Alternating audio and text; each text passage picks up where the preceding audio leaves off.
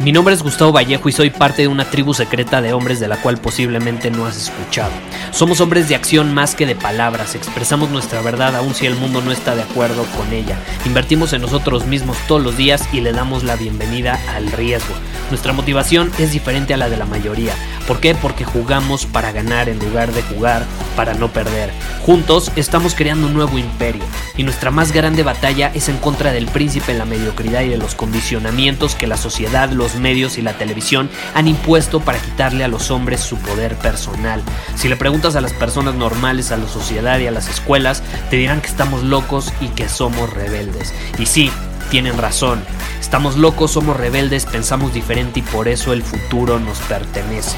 Somos hombres superiores y estos son nuestros secretos. El lenguaje es sumamente poderoso.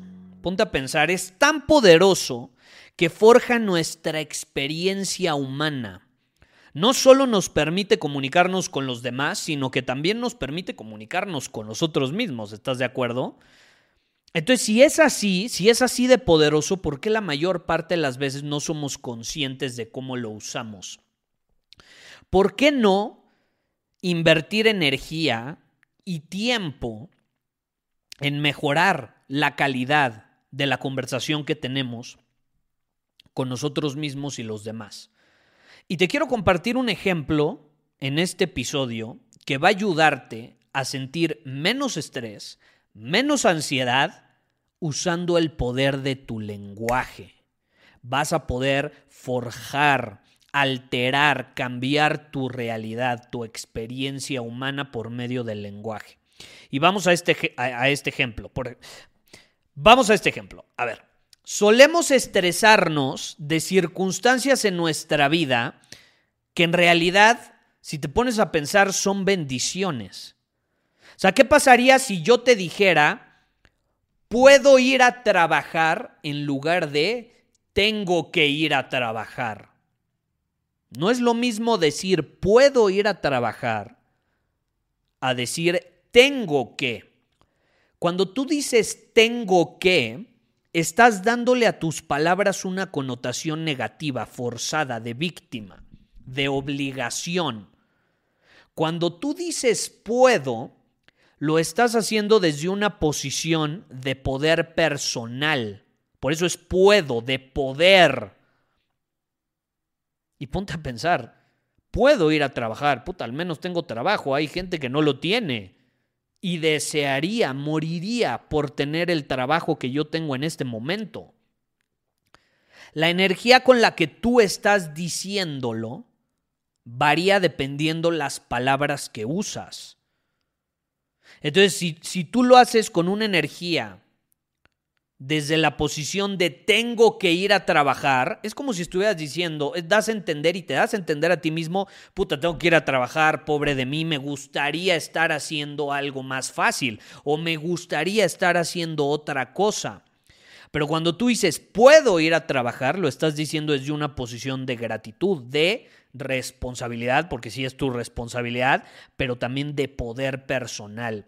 Es la misma circunstancia si te pones a pensar, pero gracias al lenguaje, a usar el lenguaje de una manera distinta, estás forjando una experiencia alrededor de esa circunstancia. Estás creando una experiencia diferente. No falta el que dice, puta, tengo un chingo de cosas que hacer. Eso, por ejemplo, eso es algo que yo decía mucho. Ay, tengo un montón de cosas que hacer. Y ahora lo veo desde otra perspectiva y digo, wow, puedo tener un día ocupado, puedo sentirme productivo. Es hermoso sentirme productivo.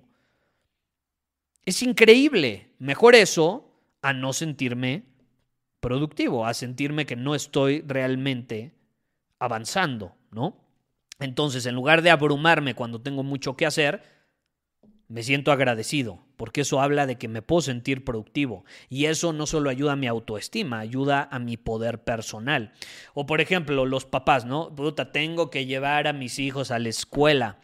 Güey, puedes llevar a tus hijos a la escuela, puedes verlos crecer. Hay papás que no pueden llevar a sus hijos a la escuela. por diferentes circunstancias y desearían tener la posibilidad de hacerlo. Entonces tú puedes hacerlo. Es hermoso ser papá. Hay gente que quisiera ser papá, quisiera tener hijos y no los tiene o no puede tenerlos.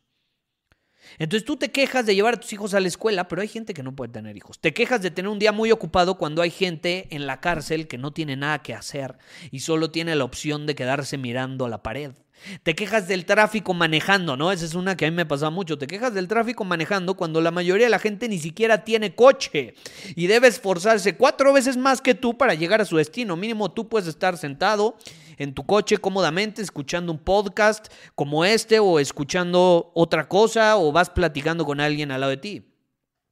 ¿Qué pasaría si cambiaras tu lenguaje? ¿Qué pasaría si a partir de ahora comenzaras a sustituir tengo que por puedo.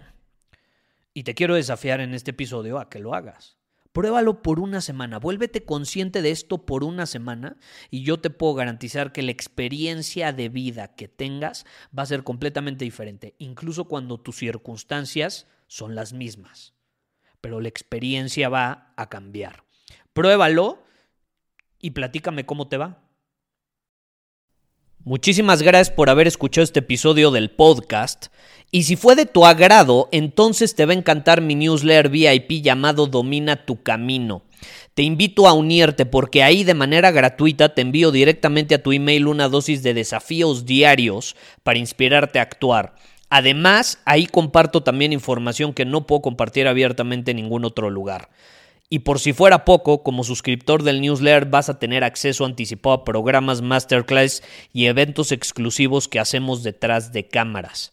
Simplemente ve a mi Instagram, si no me sigues búscame como Gustavo Vallejo, envíame un mensaje privado con la palabra secreto, repito, la palabra secreto, y de ahí me encargo para que quedes registrado completamente gratis.